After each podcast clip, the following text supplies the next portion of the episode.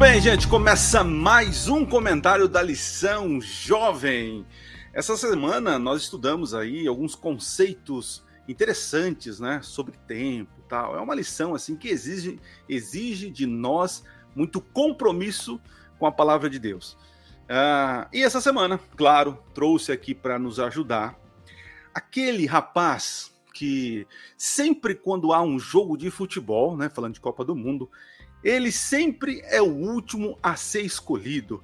Ele, pastor Lucas Igor. aí, Muito cara? pelo contrário, meu amigo Adriano. Aqui, aqui eu dou aula no futebol.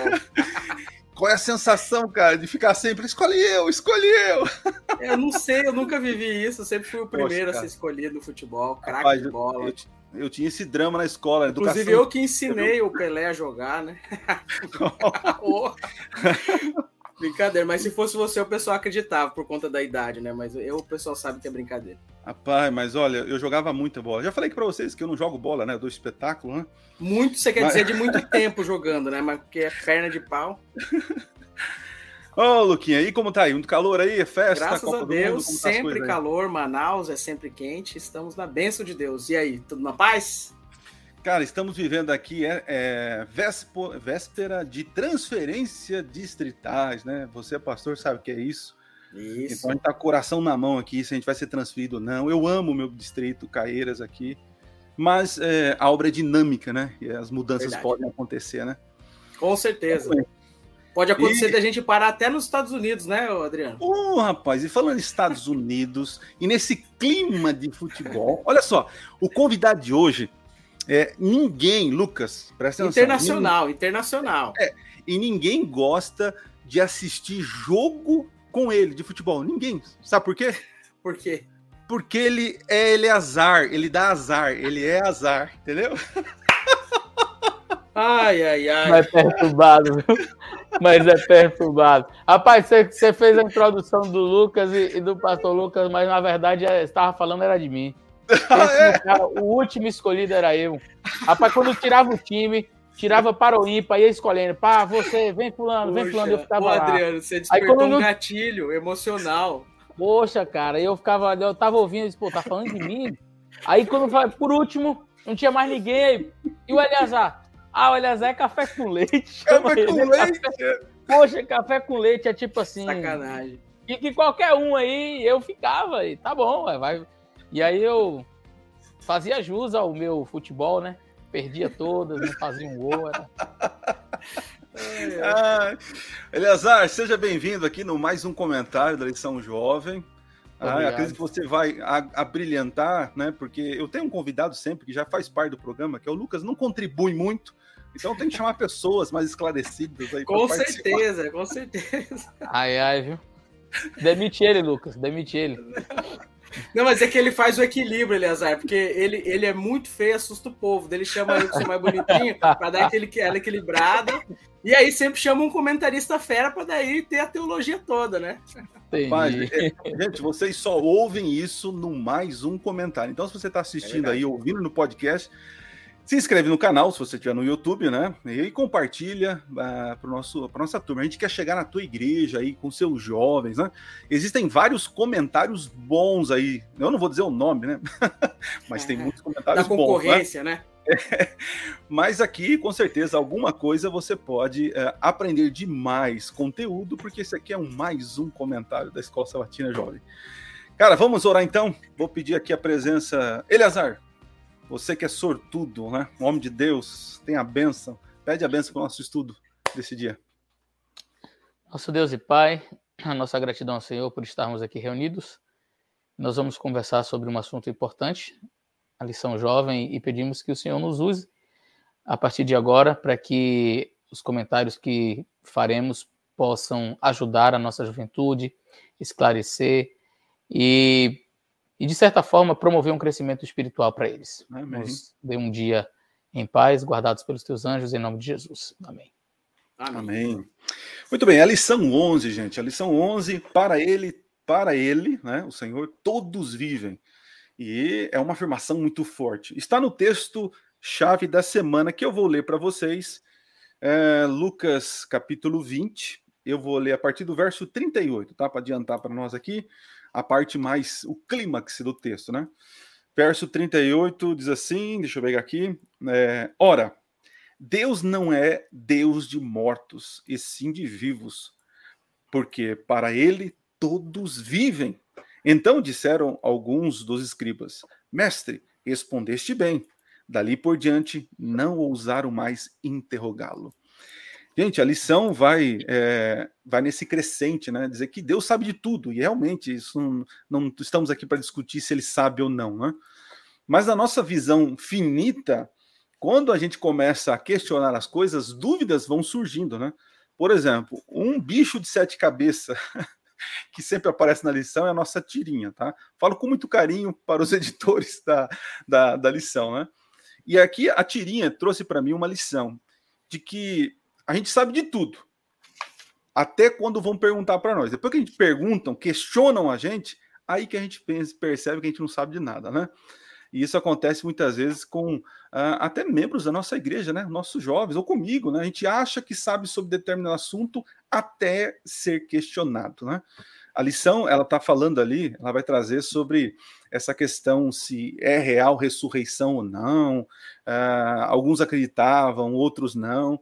Uh, e a lição deixa muito claro para nós que nós cremos na ressurreição, mas existia um grupo né, dentro ali do judaísmo que não era muito fã dessa crença de ressurreição. Agora, Eleazar, você chegou aqui para nos ajudar, né? Como entender essa afirmação de que Jesus, né, diz assim, ó, que para ele, no caso Deus, todos vivem, mas nós estamos estudando que aqueles que morreram, Eleazar, estão dormindo no pó da terra. Mas Jesus afirma que Deus falou que eles vivem, que Deus é Deus de vivos, não de mortos. Como sair dessa? Fala sério, pastor. Olha, Olha aí. é. A lição vai trabalhar de maneira muito interessante esse, esse tópico. Respondendo esse questionamento dos, dos saduceus, é interessante a gente contextualizar. Os, fariseus, os saduceus, eles, eles não acreditavam na ressurreição, tinham as suas razões é, para isso que a gente vai trabalhar aqui nesse, nesse estudo. Mas a, a resposta que Jesus dá de maneira muito sábia quando ele diz que para Deus todos vivem, é mostrando exatamente, e é o que a lição de maneira resumida vai trabalhar, que Deus ele conhece tanto o passado quanto o presente e o futuro. Deus conhece. O fato de Deus saber o futuro, como a lição faz o seu encerramento, não não faz com que ele é, predestine as pessoas, ele sabe o que as pessoas vão escolher, se vão, Deus sabe quem vai se salvar ou vai se perder, sim, mas isso a, a presciência de Deus ela não é causa, causativa. Então, é, para Deus que conhece o futuro e que sabe que vai ressuscitar os mortos, então, para ele é, é, é como se essas pessoas fossem vivas, porque ele sabe o resultado no final de todas as coisas. Então, uh, de maneira resumida, seria isso. Ok. Então, uh, quando Deus diz que eles vivem, é, vivem no conhecimento de Deus, né? Não que literalmente estão com fôlego de vida, né? É, é a mesma coisa, eu, eu fico pensando com, com a minha filha aqui, né? Eu falo, filha, vai acontecer isso, filha, não, filha, mas papai, papai, filha, aí vai lá e acontece, né? E ela vem assim, tipo, como você sabia, né? Essa onisciência de, de Deus, é, claro, é, comparado ao que eu falei aqui, um exemplo de criança é, é, é, superior, né? Mas, Luquinha, como que você vê essa questão, cara? Ah, que, que eles vivem, né? Ou essa certeza da palavra, como que você entendeu esse, esse começo da lição? É a ideia que, que Jesus apresenta para eles é justamente esse pensamento para contra-argumentar o pensamento saduceu, né, da não ressurreição, Jesus utiliza para eles aquilo que eles acreditavam, como o Eleazar já comentou, a gente vai falar um pouquinho mais para frente aí sobre o que é que eles de fato acreditavam, mas Jesus contra-argumenta com eles em cima do que eles acreditavam para revelar uma realidade eterna, que é a realidade da ressurreição. E o que, que Jesus fala para eles? No argumento de Jesus, ele fala: olha, a Bíblia não fala do Deus de Abraão, o Deus de Isaac, Deus de Jacó. Deus não é Deus de mortos, mas de vivos. Então, se vocês não acreditam na ressurreição, para que, que a Bíblia falaria sobre essas coisas que Deus é, não que ele foi, ele é no presente Deus? E, e é um interessante argumento, né? porque Jesus ele era um, um, apologeta né, muito forte, e ele utiliza ali de nuances do texto para explicar aquilo que os saduceus não estavam enxergando. E o texto termina de maneira interessante, como você leu aí, com, com a, a cessação do argumento deles lá no verso 40, dizendo assim: e ninguém teve coragem mais de, de fazer perguntas, né? O povo ficou calado, não sabia mais o que dizer. Então, o, o pensamento basicamente é o seguinte: para Deus, Deus, e a gente vai falar isso daqui a pouquinho mais com mais detalhes também, mas Deus considera como se já estivesse acontecendo coisas que ainda não aconteceram, né? Por exemplo, na Bíblia, só para a gente exemplificar isso, a, a gente, nós somos constantemente chamados na Bíblia de santos. Eu não sou santo. O, o Adriano, muito menos, né, Eleazar? Muito menos do que nós, né? E, é. Mas a Bíblia misericordiosamente chama, porque Deus chama a gente de santo, embora nós não sejamos, porque Ele está nos tornando dia após dia no processo de santificação santos, né? Até chegar à glorificação, quando isso vai se tornar uhum. completo. Mas é basicamente a mesma coisa. Deus fala de, de deles estando vivos porque Ele está considerando a ressurreição, quando de fato eles estarão vivos. É. é, expressões, expressões na Bíblia como o cordeiro que foi morto desde a fundação do mundo, que são expressões que serão trabalhadas mais adiante, mostram realmente que a, a convicção, a certeza de que Jesus realmente viria e morreria era algo tão real que a Bíblia já apresenta como se tivesse ocorrido.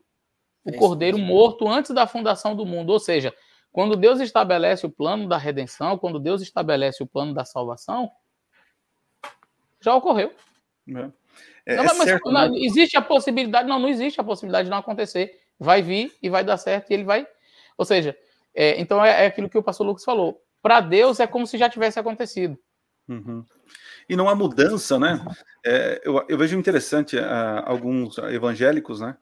Que, como do falam sobre a antiga aliança, né? Eles falam de uma forma meio pejorativa, não, porque os animais, é porque era morte, é porque era tudo sacrifício.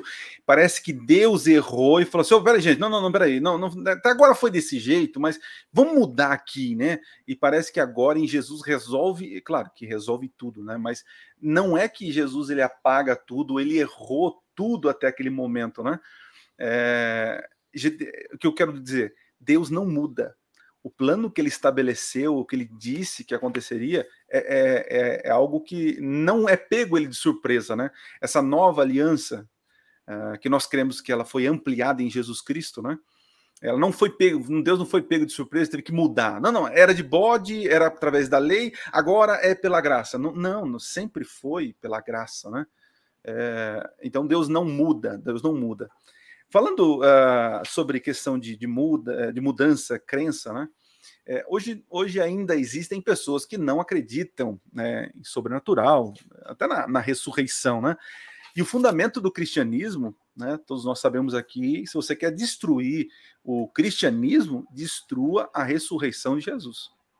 Porque se Jesus não ressuscitou, Paulo vai dizer Vã que é nossa vã fé. nossa fé. É vã nossa fé. Então, talvez esteja um jovem aqui nos ouvindo, né, uh, nos assistindo e falando assim, cara, eles acreditam nesse negócio de ressurreição. Vocês aqui é, teriam algum argumento é, em favor de que Jesus ressuscitou? É claro que nós aceitamos pela fé, ok, eu aceito pela fé, né?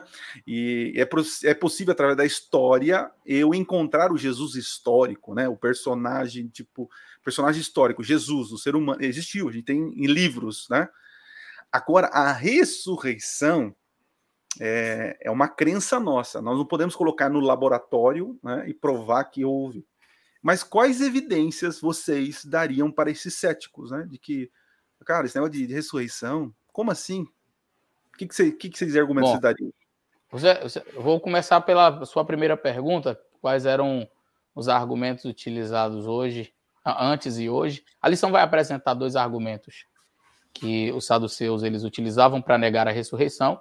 O primeiro era a questão da factualidade, a, o científico, né? Eles, eles diziam que a ressurreição não poderia acontecer porque não era algo cientificamente comprovável. E não, então, se, não acontecia toda hora, né? Não não, você pode.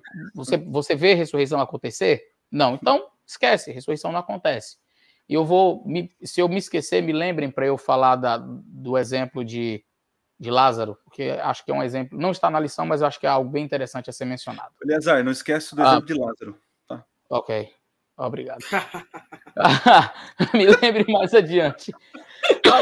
Ah, o tá, segundo argumento dos fariseus, dos saduceus, o segundo argumento dos saduceus era de que a Torá, ou seja, o Pentateuco, né, os primeiros livros ali da Bíblia, não tratavam do assunto. Tanto que quando eles vão fazer o questionamento para Jesus, então eles é, utilizam-se realmente da.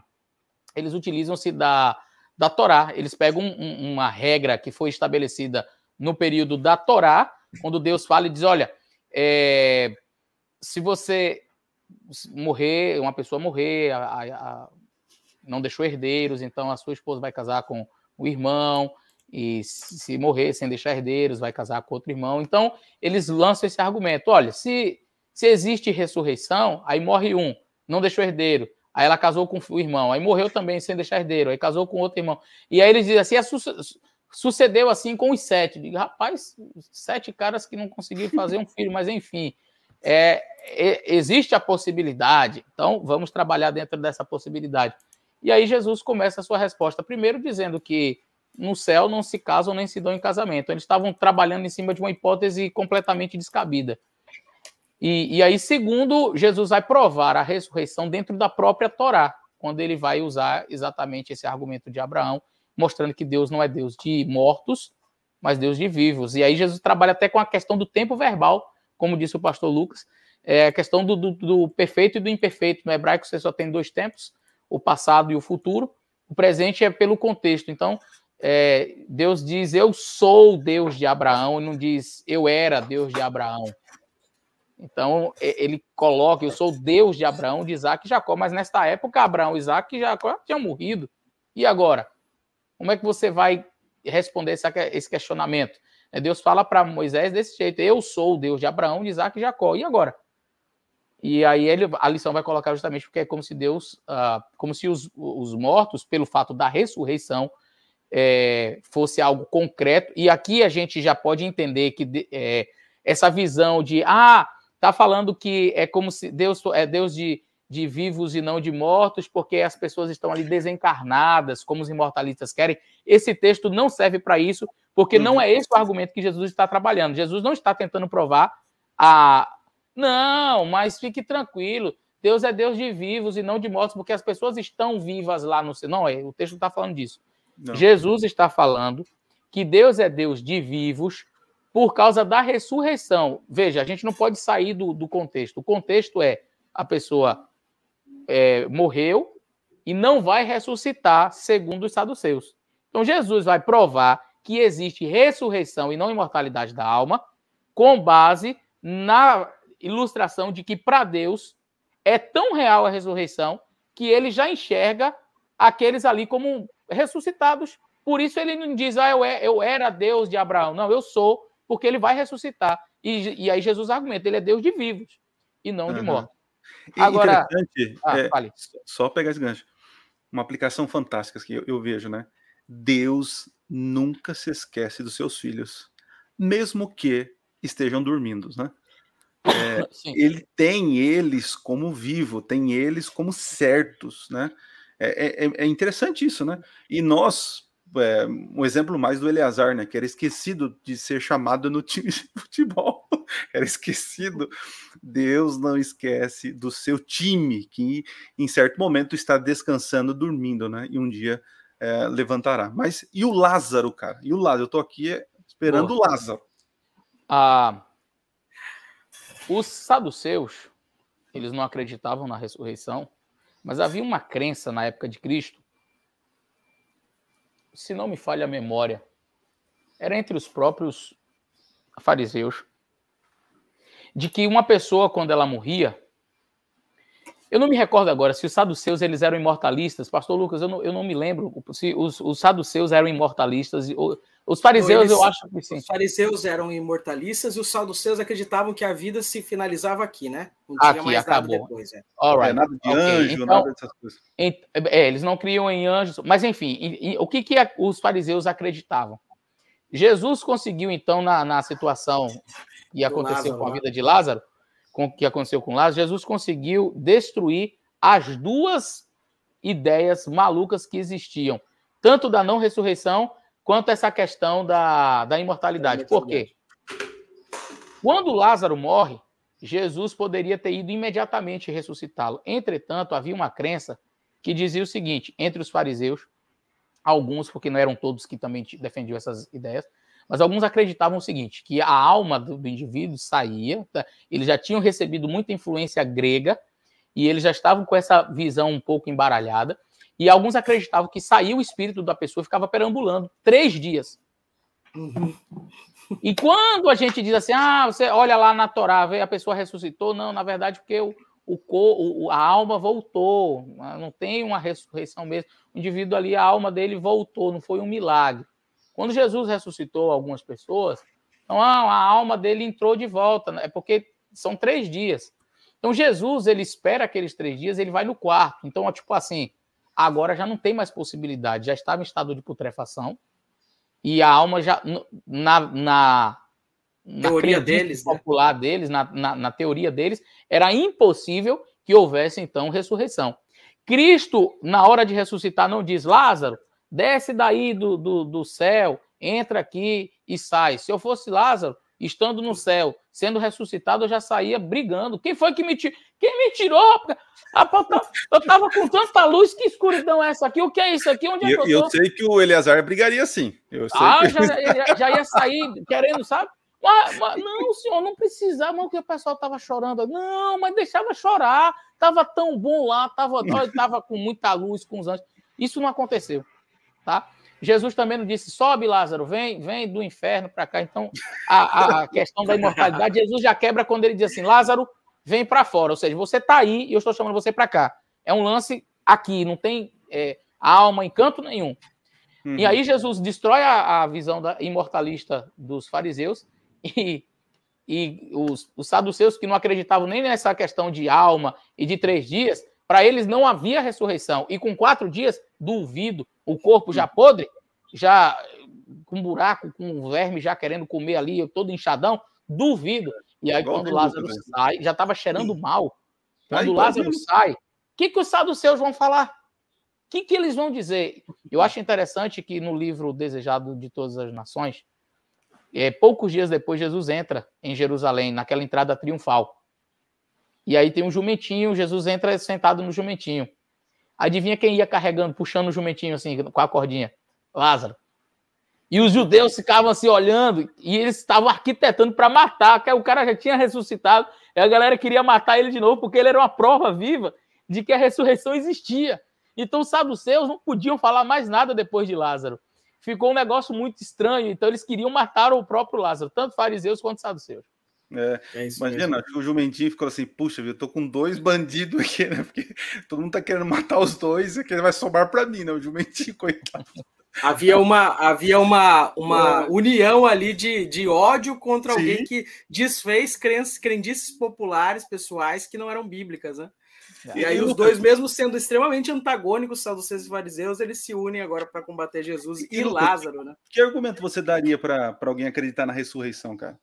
Hoje. Que argumento daria? É, é. Cientificamente falando? Cientificamente tem, falando. Alguma coisa.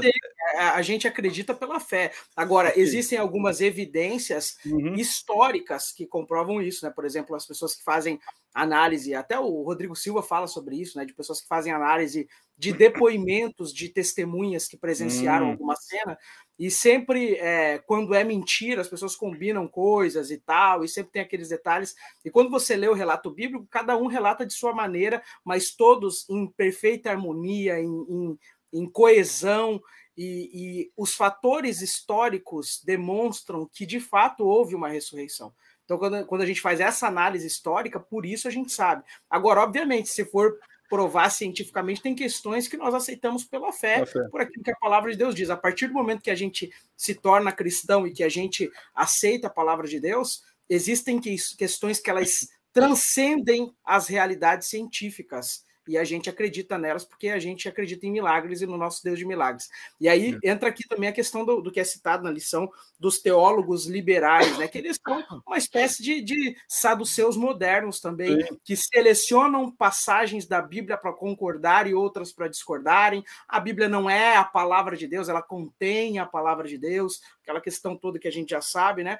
E, e, e, eles são, de fato, os saduceus modernos, que não acreditam nas realidades espirituais. Agora, nós acreditamos em todas, toda a Sagrada Escritura, em tudo que está na Bíblia. Porque acreditamos em tudo, cremos no Senhor Jesus Cristo ressurreto, cremos na promessa do retorno e cremos na esperança da ressurreição. Né? É.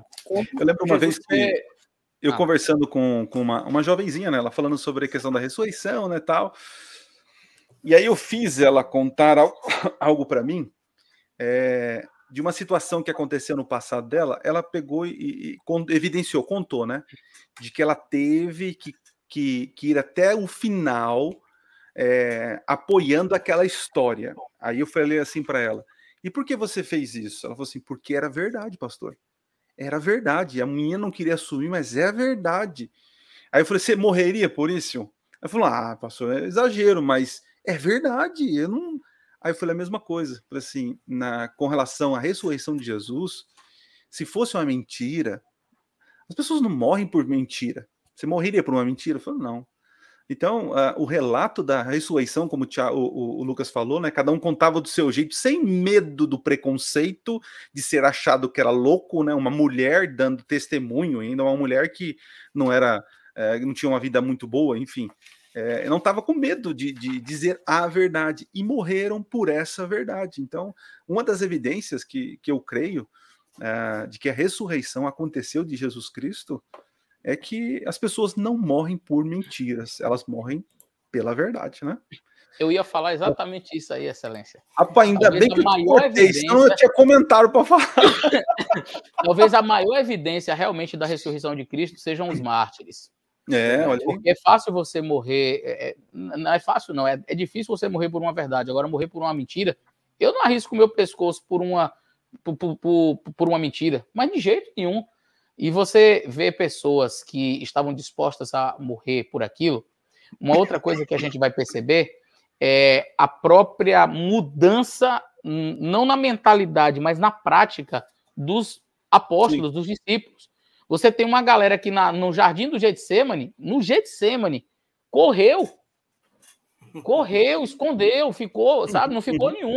Como é diz verdade. a juventude, né? Vazou. Vazou. Não ficou um. Deu linha na Depois pipa, né? Morte, depois da morte de Jesus, eles ficaram trancafiados dentro de uma casa lá, que só as, as mulheres sabiam, olha, ele ressuscitou, aí um foi lá, voltou, mas tudo escondido. Uhum. Aquilo ali era medo. Aí, de repente, você tem uma turma que tem medo, que fugiu quando Jesus estava sendo preso, que ficou trancafiado enquanto Jesus estava lá na cruz, eles estavam tudo cá escondido, ficou vários dias ali, porque com medo do Império Romano, já que matou o chefe, matou o nosso mestre, né? Então vai matar a gente também, vamos, vamos esconder aqui, vamos, sabe? Essa turma agora está lá diante do, do, do mesmo grupo que matou Jesus com toda intrepidez, a gente vai te matar se você continuar falando. No outro dia, o camarada estava lá pregando, prenderam ele, o anjo soltou. Para onde ele foi? Pregar de novo. Ah, mas é. você está aqui pregando? Vou pregar. Ah, mas é. a gente vai te matar. Mate. Quer dizer, aí você tem no Pentecostes aquele grupo de pessoas, de, de, de discípulos pregando, é, e o cristianismo ele alcança milhares e milhares e milhares de pessoas. São relatos históricos você tem, extra biblicamente falando, você tem ali o Flávio José.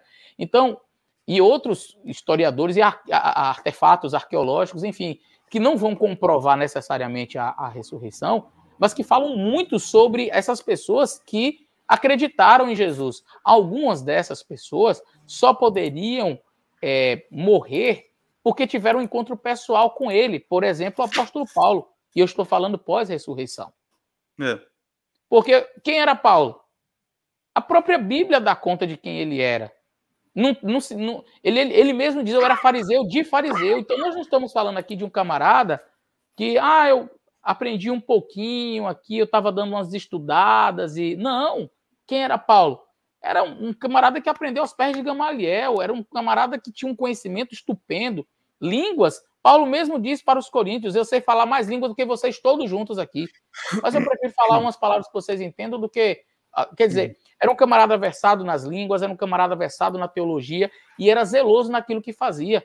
Poucos dias atrás estava Paulo lá com um pedaço de pedra é, é, é, é segurando as vestes do pessoal que estava matando Estevão. Me dê aqui, uhum. vá, mate ele. Pode, pode jogar pedra. Eu sou testemunho, estou aqui para ajudar. Me dê as vestes aqui, eu seguro aqui para vocês. Pode matar esse cidadão aí.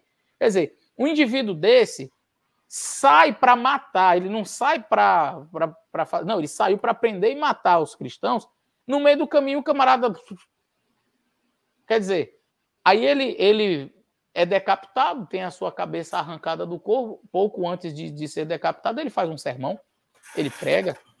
Se eu não atribuir isso a um encontro pessoal ali naquela estrada de Damasco com alguém que já tinha ressuscitado, então são evidências para mim, a dos mártires, a dos apóstolos, a, a das pessoas que vieram depois, pessoas ser, sabe, submetido a, a, a uma situação em que você vai entrar numa arena, vão soltar animais famintos ali, leões, para devorar você, e você, tudo bem?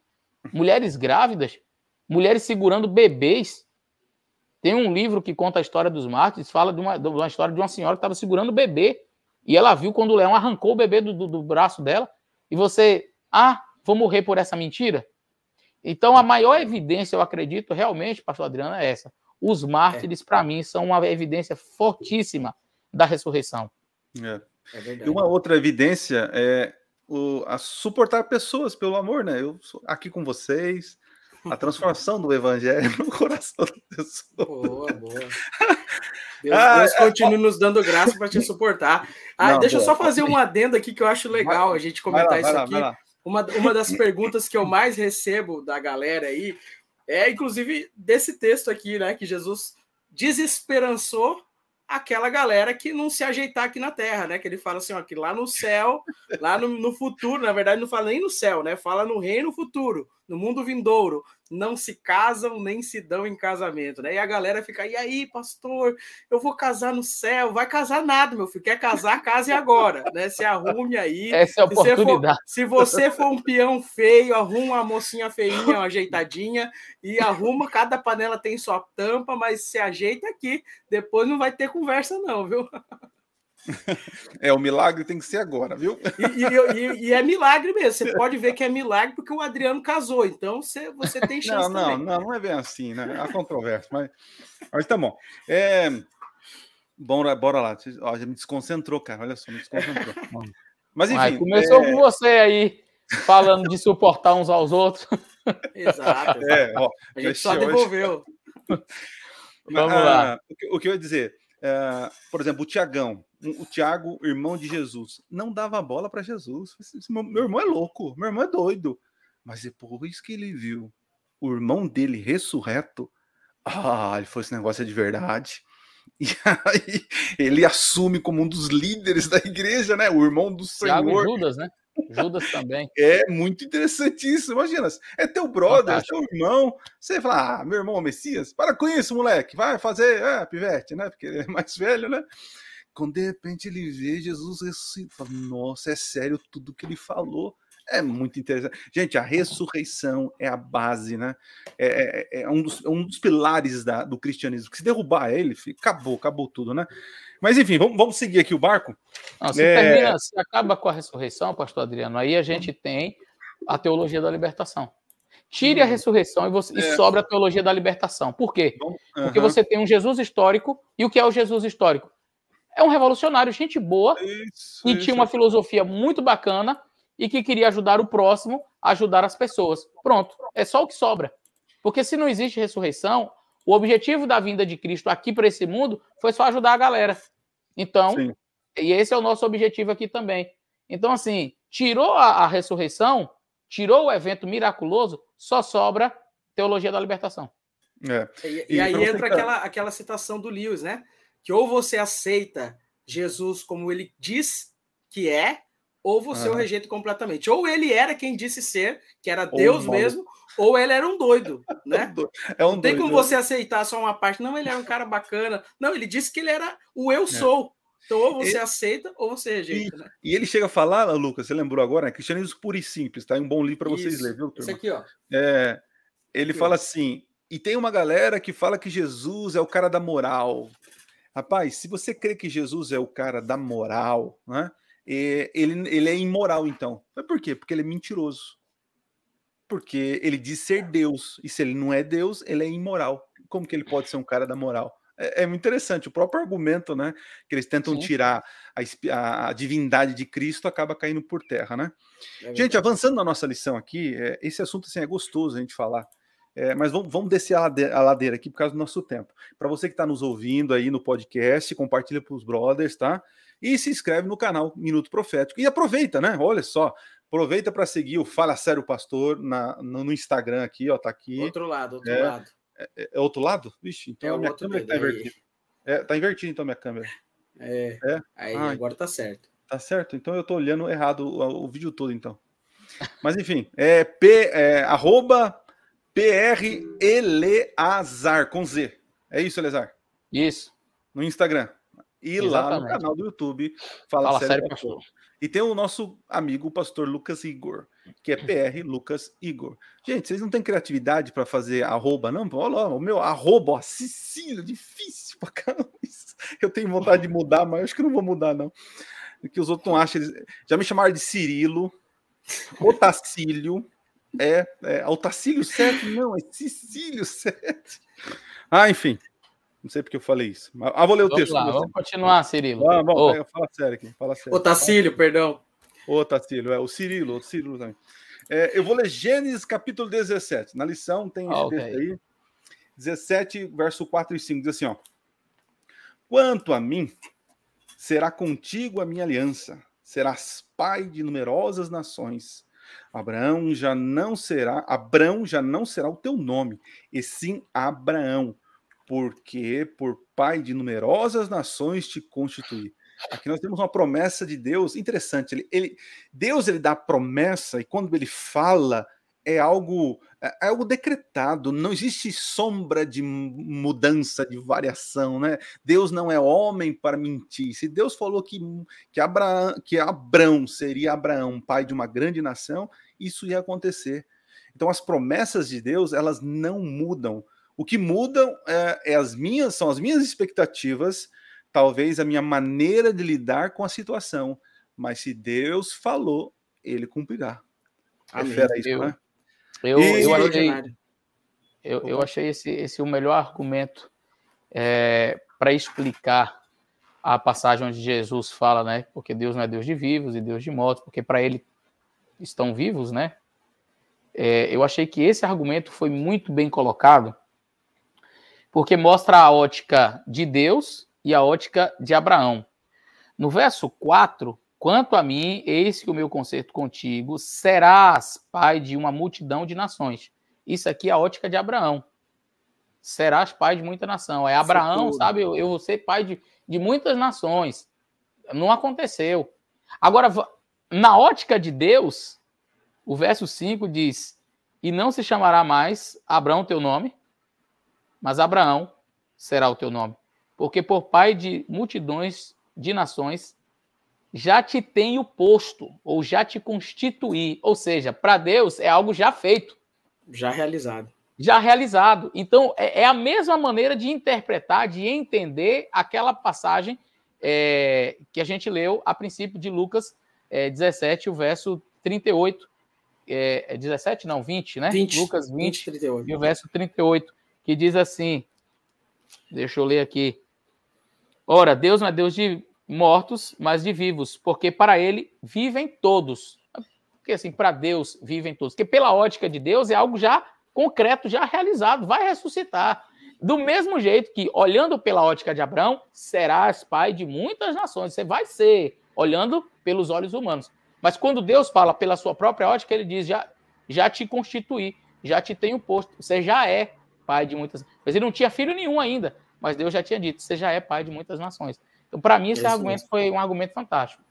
É isso mesmo. Tem até uma, uma frase que o pessoal fala, né? Que promessa de Deus e realidade são a mesma coisa, porque aquilo que ele promete, ele cumpre, né? Por isso ah. que ele chama o que não é como se já fosse, que é o assunto aí da lição também. O texto que eu separei aqui, Adriano, é o texto de Tito, capítulo 1, versos 2 e 3, que diz assim: ó, na esperança da vida eterna, que o Deus que não pode mentir prometeu antes dos tempos eternos e em tempos devidos manifestou a sua palavra mediante a pregação que me, que me foi confiada por mandato de Deus, nosso Salvador. Então a promessa foi feita antes, mas ele manifestou naquele tempo. Então tudo que Deus promete vai se cumprir no transcurso da história. E essa é uma promessa certa, a promessa da ressurreição dos justos. Amém. E você, Eleazar, tem um texto aí. Você ficou Oi? com o texto da besta. Você ficou com o texto da besta. Ah, sim. Apocalipse 17. Tá? Foi coincidência.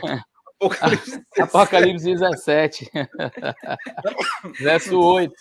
Vai 8. falar da besta que era, já não é, que vai subir do abismo e etc. Mas é interessante a parte final. Vamos ler aqui. Apocalipse 17, verso 8 diz assim: A besta que viste era, já não é. é...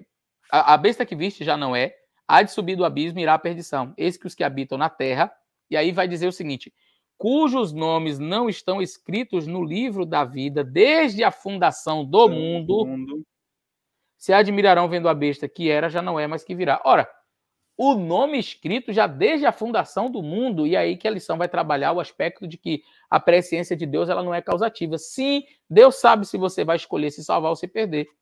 E no livro de Deus já está lá o nomezinho, ao fulano de tal, salvo. Eu espero que eu nunca abandone os caminhos do Senhor Jesus, para que o meu nomezinho permaneça lá no livro da vida. Mas se não permanecer, não foi culpa de Deus. Ah, foi porque Deus já tinha escolhido que eu ia me perder. Não. Foi porque eu escolhi me perder. Então, o nome já está lá. Quando? Antes de existir planeta Terra. Quando o planeta Terra não existia, Deus já sabia. E as pessoas que vão se perder, aqueles cujos nomes não estão escritos no livro da vida, desde a fundação do mundo, Deus também já sabia. Então, essa presciência de Deus não é causativa, mas ela mostra como que é tão certo o evento. Tão certo quanto a ressurreição, haverá perdição. E pessoas que não estiverem com seus nomes escritos no livro da vida, desde a fundação do desde antes da fundação do mundo, ou seja, que Deus já sabia desde lá, essas pessoas não, não receberão a salvação, se não tiver com o nome escrito lá. É, é isso mesmo. É, gente, a, a, lição ela tratou é, nessa questão do naturalismo, né? Existe uma, uma rede, uma rede ideológica aí, né? De que nós, nós somos apenas matéria, o natural é, é, um composto de células que vão se transformando, vão gerando, né? É, e nós somos apenas um acaso, um acaso, uma situação que aconteceu e estamos aqui, estamos aqui, né? E eu queria finalizar, né, é, trazendo aqui à tona como nós pastores é, é fácil, ó, entenda o que eu vou dizer, é fácil falar daquilo que não se vê, porque a fé é a convicção de coisas que a gente não vê. Por exemplo, eu falo sobre Deus, não tem, eu, não, eu não vejo Deus, eu não ouço Deus, então eu posso, é, como nos acusam, né, inventar um monte de, de, de coisa. Né? Eu posso falar sobre os unicórnios, porque ninguém viu os unicórnios, então eu posso falar o que quiser, né? Mas nós cristãos temos a fé como algo racional e que e nós cremos no sobrenatural. Então, nós não cremos apenas naquilo que nós vemos, né? O que nós vivemos. Nós cremos que existe um outro plano espiritual e que existe um grande conflito, né? E eu queria que vocês, é, de alguma forma, discorressem aqui, pensando no jovem que está nos assistindo, nos ouvindo, pensando o seguinte: ah, não, isso aí não existe, negócio de diabo, ah, é, que Deus, essa batalha, é, esse conflito, a ressurreição, esse negócio sobrenatural. Gente, é, não existe. Como você poderia argumentar para esse jovem, para que ele abra a mente para entender que o sobrenatural ele é tão real quanto aquilo que nós vemos? Como você é... poderia com, argumentar com esse jovem que é acadêmico, escutou do professor, não, que nós somos apenas um juntamento de células, que foi um caso, uma explosão, ou disso, daquilo, tal, tal, tal. Como argumentar que a fé não é apenas uma doidura, uma coisa na cabeça? Bom, eu eu me recordo que eu já vivenciei uma experiência assim sobrenatural e eu vou contar essa experiência aqui para vocês. Antes, eu gostaria de é, falar, é, fazendo menção aí ao Dr. Rodrigo Silva no, no quesito, no que ele falou acerca da, da fé e o fideísmo. Então, existe a diferença entre fé e fideísmo. A fé, ela é racional, como disse o pastor Adriano. Nós não somos um bando de bobos que, ah, eu não tenho uma explicação, eu vou lá e acredito. É. Eu não tenho explicação para a vida, então eu digo que Deus criou. Aí eu não tenho uma explicação para a origem do universo, então Deus criou. Aí eu não tenho uma explicação. Não, não, não, não, não, não.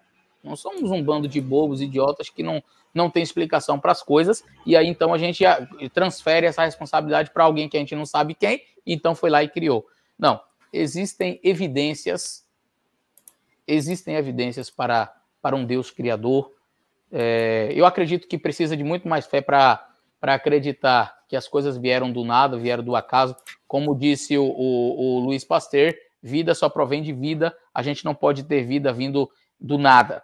Mas ah, quando a gente fala sobre quando a gente fala sobre a fé, então a gente tem algo que é realmente racional. Existem evidências, assim como você não pode é, comprovar a teoria do criacionismo, design inteligente, que eu gosto muito, você também não tem como comprovar teoria evolucionista, por exemplo. Ninguém estava lá há não sei quantos milhões de anos para ver o dinossauro, para ver né, sendo destruído por, por um meteoro e, e para ver um macaquinho se transformando em ser humano. Nunca foi encontrado elo perdido entre eles, mas as pessoas acreditam pela fé. Somente, porque evidência não existe uma evidência palpável. Então, assim, é, exige fé para um lado, exige fé para o outro. Eu, particularmente, acho muito mais inteligente acreditar nesse Deus Criador. Mas vamos lá. Para aquela pessoa que acredita assim, ah, mas eu, eu não. Eu, esse negócio de Deus e de, de diabo e de céu e de inferno e essa, essa coisa assim de, de, de uma visão mais é, espiritual. Eu não acredito que exista esse mundo espiritual. Eu vivo o presente, tá? Eu vivo o que, o, o que eu posso ver, o que eu posso pegar, então é nisso que eu acredito. Olha,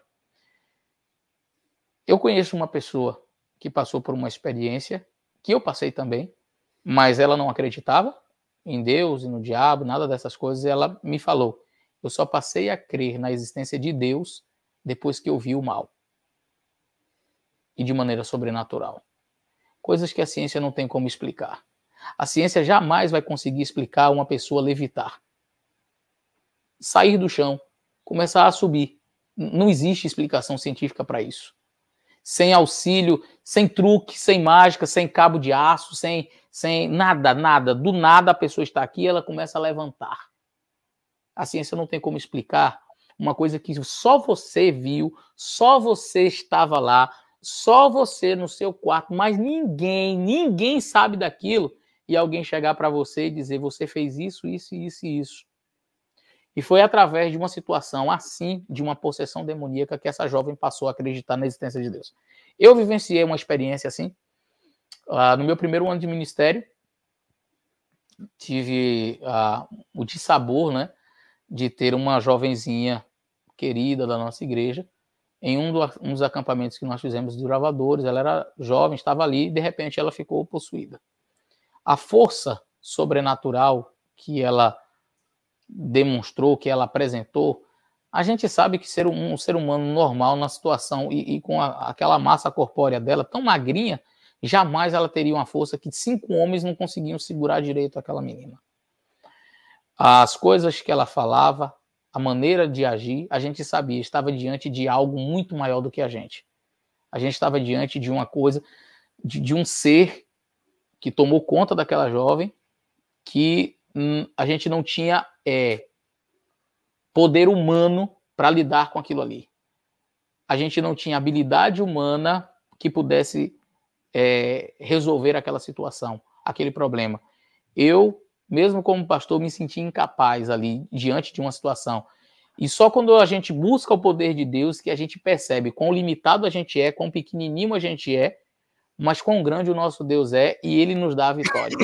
Então, é, diante daquela situação, vendo aquele momento assim tão tão esquisito, uma coisa assim tão assustadora, é, as frases mencionadas, o que ela fez, o que ela falou, a maneira de agir, tudo, e quem já esteve diante de uma possessão. E aqui a gente poderia ficar tempos e tempos falando de situações de uma jovem, por exemplo, que estava na igreja e de repente ela estava no último banco. Ela levitou e foi voando por cima dos membros até chegar lá na frente, diante do pastor, desceu e começou a falar um monte de coisas e aí a igreja tem que orar e orar e orar e até que o, o demônio saia. Explica isso cientificamente. Explica, a ciência não explica. Existe um mundo sombrio. Existe um mundo sobrenatural negativo. E aí, se tão certo como existe algo ruim, um sobrenatural tão negativo, existe também o sobrenatural positivo, os anjos de Deus, Jesus Cristo e todo o céu disponível para nos salvar, para nos ajudar. Então, uh, eu acredito que é, experiências assim. A, a, a pessoa que nega vai dizer: ah, mas eu nunca vi. Ok, o fato de você nunca ter visto não invalida o fato de milhares já terem visto. Então, é, eu talvez, por exemplo, eu, eu nunca vi é, a Lua de perto. Ah, mas tem um vídeo do camarada que foi assim, aí eu vou negar porque eu nunca fui lá, eu vou negar porque eu nunca pisei lá, eu vou negar porque eu nunca estive lá, eu vou negar a expedição Apolo 11 só porque eu não, eu não, não estava presente? Então você pode dizer assim, ah, lá na sua faculdade, eu nunca vi, eu não presenciei, não acredito. pergunta quem já presenciou, pergunta quem já viu. Há filmagens, inclusive, de situações assim, de coisas estranhas, assim, que você não tem como comprovar cientificamente. Então, é, tão certo como o mundo ruim existe, o outro lado também existe. Com certeza. E eu até coloco aqui já como uma dica de leitura para os nossos amigos esse livro aqui, ó, Não Tenho Fé Suficiente para Ser Ateu. É um excelente livro que vai ajudar você a dar uma base mais solidificada para a sua fé. Outro fator que eu poderia colocar que evidencia também a nossa, a nossa fé e a fortaleza dela na certeza das coisas essas são as profecias bíblicas que foram escritas aí há milhares de anos e se cumpriram e ainda estão em processo de cumprimento nos nossos dias. Isso não tem como acontecer se não for por ação de Você um ser ia falar o meu argumento, mas tá bom, continua aí, vai, tá bom. e aí, é, a última questão é o ponto da, do que eu entendo ser também uma forte evidência, que é a transformação que ocorre na vida de uma pessoa que aceita Cristo. Essa, para mim, é sem dúvida alguma maior de todas as evidências. Uma pessoa que é rude, que é grosseira, que é mau caráter, conhece a Cristo e muda completamente de vida. Esse é o milagre da transformação. É isso, pastor Adriano. Show de bola. E eu queria, é, já que você já usou o meu, meu argumento, né? Dizer para mim que. Como Seu tenho... argumento do minuto profético, né? É, então, no canal Minuto Profético. Pô, Foi mal, me atravessei na tua propaganda. Mas é, sabe que eu ia, o argumento sobre o sobrenatural que eu quero usar para quem está nos assistindo, nos ouvindo, é, parece muito clichê que eu vou falar, mas é o argumento do amor. É, ai, depois que eu fui pai, eu quero agora falar em rede nacional que esse vídeo aqui vai sair no sábado, e todo mundo vai saber que. Ah, não vou falar, não posso falar, tá? Porque vai sair meio-dia, né? E eu vou estar com a minha igreja três horas da tarde, então. Ah, fala agora, não, agora não, eu quero saber. Não, não Você vai ter que me falar em off, então. Isso, no off, tá bom? Mas é, isso, Lucas. É, o Lucas tá já sabe. É, no próximo você fica com o dever de começar falando, hein? É verdade, é verdade. Boa. Mas assim, é, o argumento porque existe o sobrenatural, porque humanamente, né, nós não somos apenas movidos por instintos de cuidado, né? É, quando eu fui pai, né, me tornei pai, é, quando o Eleazar, vocês dois são pais, meu Deus, quando eu olho a minha pequena Elo, a minha pequena Manuela, Emanuela, né? É, é um cuidado, é, é, é, um amor que dói, cara, que dói, que você faz de tudo. E você não faz de maneira irracional, né? É, você faz porque ama. É, ela faz, você fala, filha, não faz isso, a filha, ela vai lá e faz errada, e ela vem e pede perdão, e a gente perdoa porque ama, né? Então, assim, eu creio no sobrenatural porque eu creio que existe um Deus que me ama muito mais do que eu amo a minha filha e que e quando a gente fala de promessas, a promessa mais certa que tem na Bíblia é: eu perdoo teus pecados. Você não precisa fazer rodeio, né? É uma promessa que é, já está certa. Se você pecar, filhinhos meus, olha o João, o discípulo amado, filhinhos meus, eu vos escrevo para que não pequeis, mas todavia pecar, existe um advogado, um outro consolador junto ao Pai, Jesus Cristo, que ele é fiel para nos perdoar de todo o pecado e nos purificar, né? Então, uma promessa certa na Bíblia e que você deve abraçar e aceitar, que não há sombra e mudança é Cristo perdoa os nossos pecados. Isso é sobrenatural, não é humano, porque o humano ele quer vingança, ele quer destruição, ele quer de alguma maneira tirar proveito e o amor ele é divino. Né? Então eu, eu, esse seria um argumento que eu diria que existe o sobrenatural, porque o amor ele é sobrenatural, não é natural. Tá? É. Show de bola, Eliazar, obrigado pela presença, viu? Valeu. Graças Deus a Deus você veio para trazer conteúdo de qualidade para esse podcast, para esse momento, Amém. viu? É isso mesmo. Lucas, valeu, cara. Obrigado, hein, cara. Tamo junto. Você é fera. Vamos orar então para a gente fechar a bronca? Top. Encerra a oração aí, Lucas, então. Então vamos lá. Senhor Deus, muito obrigado por estarmos aqui, por participarmos desse momento, por podermos compartilhar as coisas que nós amamos falar, que se relacionam com o teu reino. Pai, uhum. nós vivemos sim com a esperança da ressurreição e com a certeza da ressurreição de Cristo, Pai. E por isso nós temos a esperança da vida eterna. Que o Senhor nos ajude a nunca nos esquecermos desses planos grandiosos que o Senhor tem para a nossa vida, que já foram planejados pelo Senhor desde antes da fundação do mundo. Abençoe muito o pastor Eleazar, que está aqui conosco. Amém. Tivemos a oportunidade e o privilégio de ouvi-lo. Que o Senhor continue guiando a vida dele em seu ministério, agora em outro país. Senhor, também pastor Adriano, a minha vida e todos aqueles nossos queridos amigos que estão nesse momento assistindo a este vídeo e ouvindo ao podcast. É o que te agradecemos em nome de Jesus. Amém. Amém. Valeu, gente. Obrigado. Valeu, gente. Um abraço. Valeu. Deus vocês e até a próxima semana. Se Deus quiser, com mais um comentário. Deixa eu finalizar aqui e contar a fofoquinha nos bastidores. Deixa o like, deixa o like.